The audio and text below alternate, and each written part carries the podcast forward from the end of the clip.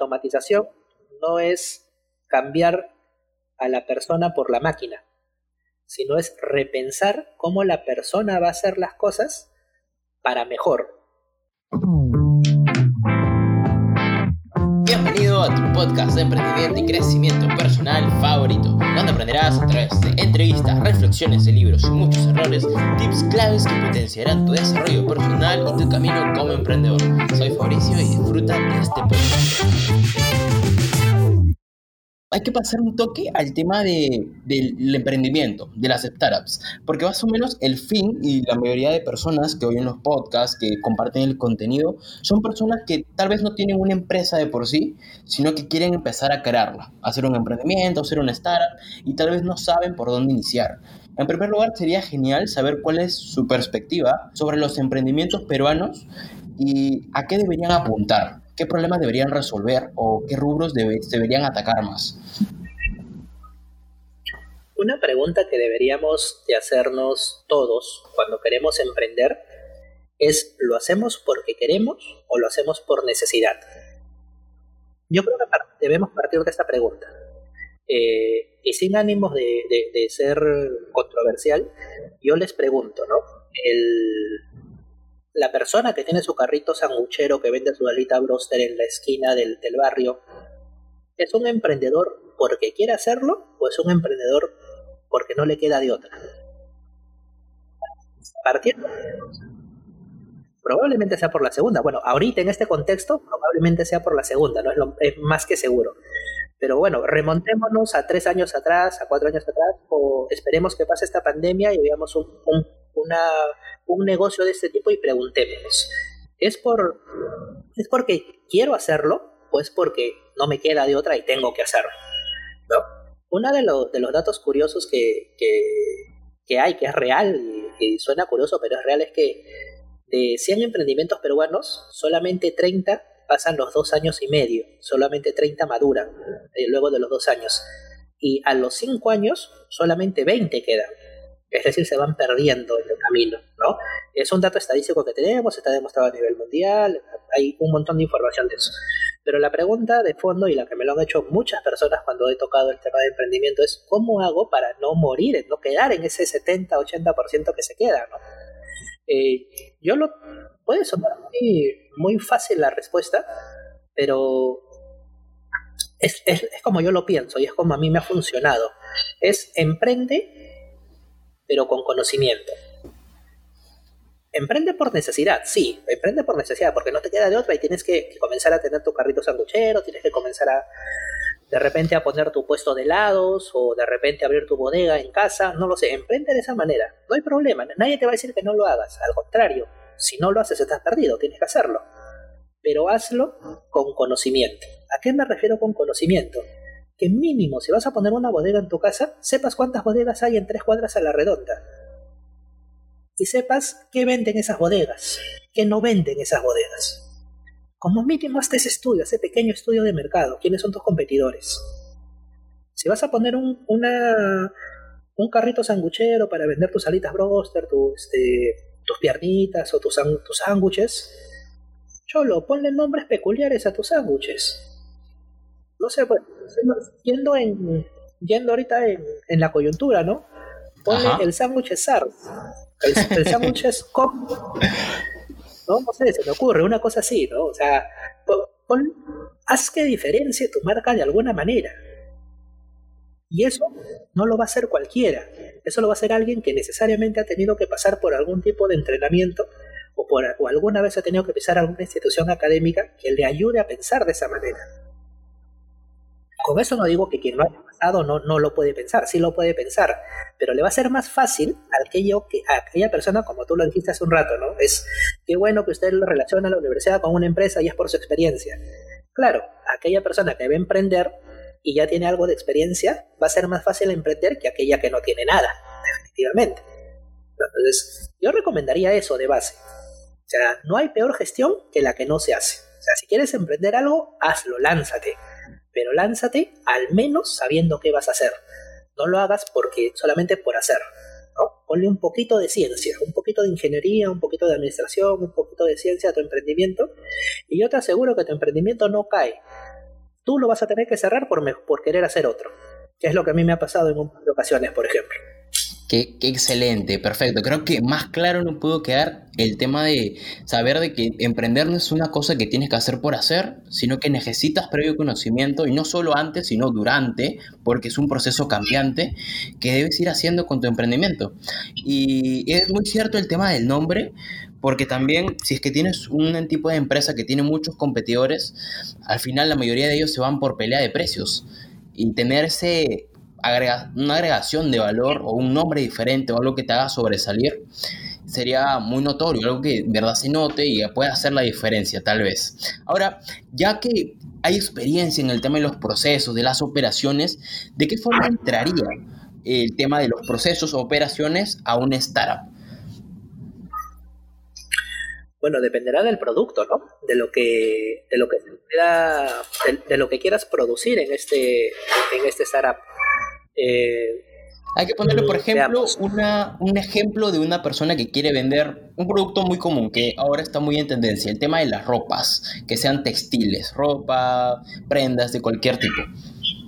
¿Cómo lo trabajaríamos ahí el tema de procesos? A ver, si quieres eh, ganar dinero rápidamente con las prendas, tienes que ser solamente comercializador.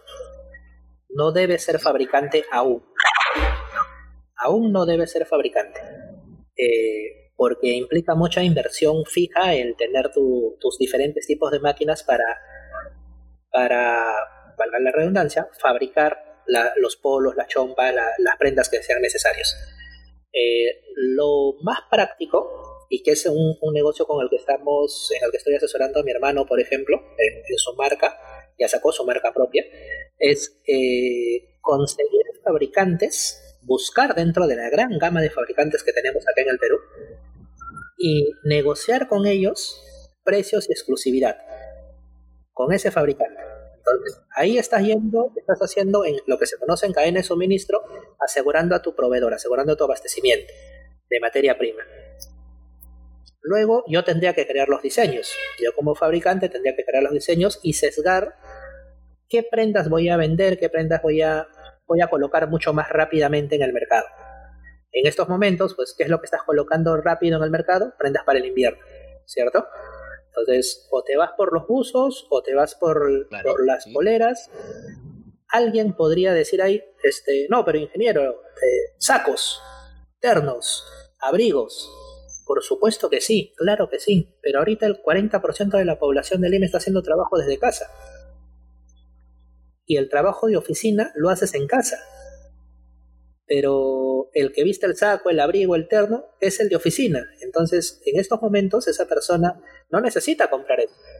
Necesita comprar algo que se abrigue.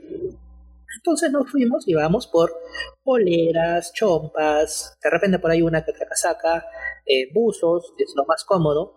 No sé si les habrá pasado a ustedes, pero al menos más de uno cuando sale a una videoconferencia se pone muy bonito con su saco, camisa y corbata, o las damas con su blusa, su chal bien bacán, pero de la cintura para arriba. Y abajo está con el pijama. Con pantuflas, ¿no? Y con, esas pantuflas de garras todavía que, asustan. ¿No? Cierto, yo eh, curiosamente, haciendo un paréntesis un poco al, al ejemplo, con unos colegas que tengo, nos encontramos un día para una reunión y lo veía a, uno de ellos, unos amigos de años de la universidad, que estaba bien bacán con su saco y su nos juntamos por Zoom y todo eso. Y, le digo, y él se para, de puro curioso, se para para traer una bebida y se nota que está con el saco y con el pijama abajo. Bueno, no sabes la que nos hemos mandado con el grupo de amigos que tengo. Buenísimo, ¿no? Retomamos. El proceso entonces hacia atrás es asegurar al proveedor. En el medio tú haces el diseño, tú encárgate del marketing, tú encárgate de, lo, de la innovación que puedas hacer en el producto. Y de ahí para adelante, hoy por hoy todo es redes sociales. Hoy que tú publiques en... Si tú publicas en el diario del comercio, te van a ver 100.000 personas de repente en un día. Pero te van a ver 100.000 personas de todo tipo, de toda variante te va a ver la población completa, no te va a ver tu público objetivo necesariamente. De esas 100.000 personas, del comercio, tu público objetivo serán 3.000 personas de repente o 2.000 personas. Y como le vas a dar un número de teléfono que va a estar escrito en un papel, él no se lo va a memorizar, él no le va a tomar una foto, él no va a copiar eso. En cambio, si tú haces esa publicidad a través de redes sociales, WhatsApp, Facebook, TikTok, eh, YouTube de repente, y le dices, dale clic, es más rápido dar clic que tomar una foto. Es más rápido escanear un código de barras que tomar una foto. Entonces, la, publicidad va por ese lado, ¿no? Eh, hoy por hoy los procesos definitivamente se han modernizado, se han agilizado, tienes que tener tecnología de por medio. Eh, los pequeños emprendedores todavía no están preparados para hacer análisis de datos, para, preparar, para trabajar con Big Data, que es una de las tendencias con las que vamos a tener que trabajar sí o sí en los próximos años. Yo le veo máximo cinco años y empresa que no trabaja con Big Data, eh, gran empresa, empresa grande, transnacional, que no trabaja con Big Data, se va a quedar, va, a comenzar a, relegarse frente a las demás. Y más bien las pequeñas empresas que comienzan a hacer su análisis de datos correcto, eh, ellos van a destacar y van a destacar muy, muy rápido. ¿no? Eh, eso sería lo que yo podría mencionar de los procesos actuales, ¿no? En los emprendimientos actuales. Claro, perfecto. Y qué interesante ese tema de la Big Data. Sería bacán, a pesar de que obviamente todavía esté como una proyección de unos 5 años. ¿De qué se trata más o menos la Big Data? Sea, aparte de simplemente el análisis de datos y tal, ¿o qué datos deberíamos incluir o qué datos deberían incluir las startups, independientemente del rubro al que se dediquen, para poder tener una buena calidad de Big Data, por así decirlo. Vamos a poner el ejemplo más, común que acá en Perú lo conocemos. Y hablo en Perú porque estoy más que seguro que, tus podcasts y tus publicaciones van a tener trascendencia internacional. Y probablemente en Colombia no funcione el ejemplo que yo voy a dar con los nombres, pero sí funciona con otros nombres. ¿no? Acá en el Perú tenemos una tarjeta bonus hace muchísimos años. ¿Cierto?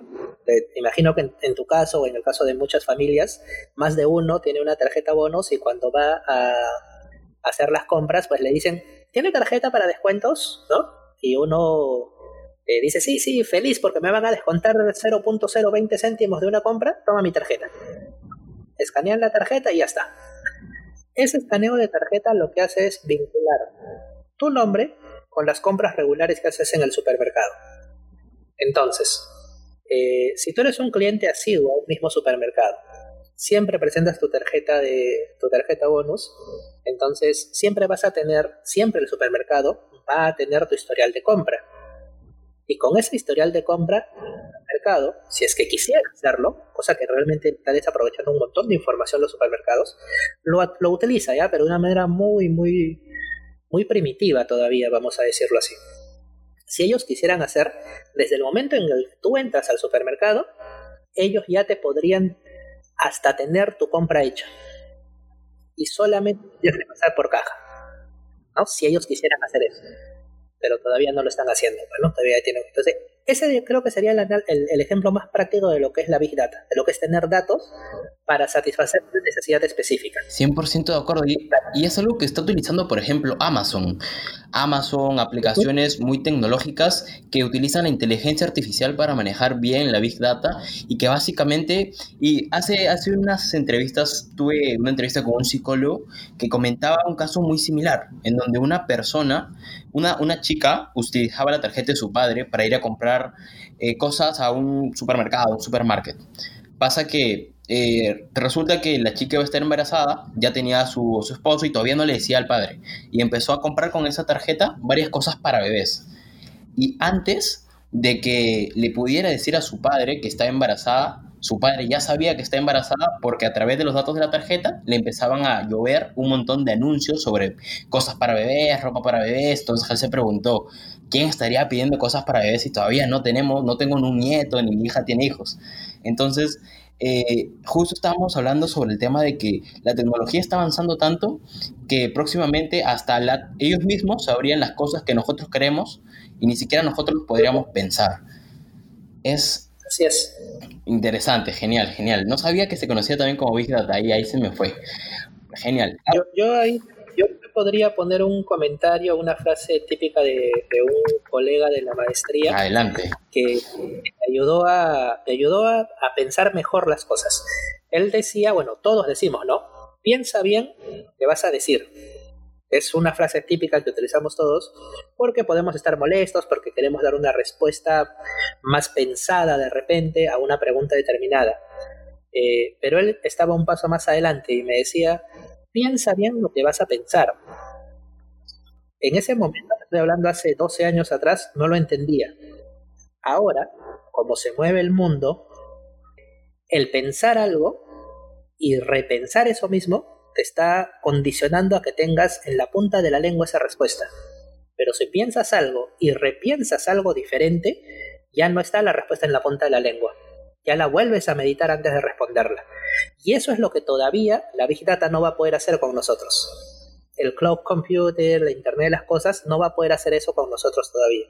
Pero el pensar por nosotros lo va a hacer muy pronto. Muy pronto vamos a tener resultados de de tendencias nuestras en la puerta de nuestra casa, solamente con historial de compras o con historial de algún tipo de, cosa, ¿no?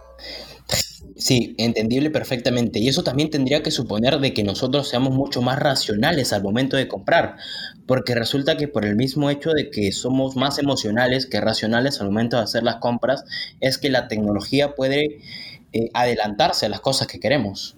Entonces tendría que abrir supongo, un tipo de pensar más nosotros, como que con el tema filosófico y tal, tener más conciencia de las cosas que estamos haciendo con las compras y con las demás cosas que hagamos, ¿cierto? Definitivamente, definitivamente. Una, una tendencia eh, mundial es la automatización y casi todo es automatizado. Vamos a automatizar, vamos a automatizar, vamos a automatizar. Pero la automatización en el fondo lo, leí, no recuerdo exactamente de dónde lo, dónde lo vi, en, uno de los libros que, que alguna vez reviso por ahí, porque todavía reviso libros en físico, rara vez, pero todavía reviso libros en físico. Eh, pero sí, ya solo he escuchado a dos expositores internacionales de, de muy buena trayectoria, que la automatización no es cambiar a la persona por la máquina, sino es repensar cómo la persona va a hacer las cosas para mejor, no es cambiar todo el proceso, no es modificar el proceso, no es modificar la forma de hacer las cosas, sino es repensar cómo hacemos las cosas mejor. Y para eso, todas las demás herramientas de la Internet de, la industria 4.0, cloud computing, eh, el Internet de las, cosas, la interconectividad, la nube, todo eso nos, nos ayuda a repensar cómo hacer las cosas sin necesidad de automatizar al 100%, sin necesidad de cambiar a la persona por un robot sino adaptarse un poco a esos cambios. Y en eso tenemos que estar, esa es la tendencia que vamos a tener en estos años. En el siguiente episodio hablaremos sobre la digitalización y cómo interactuar con tus clientes en estos tiempos de pandemia.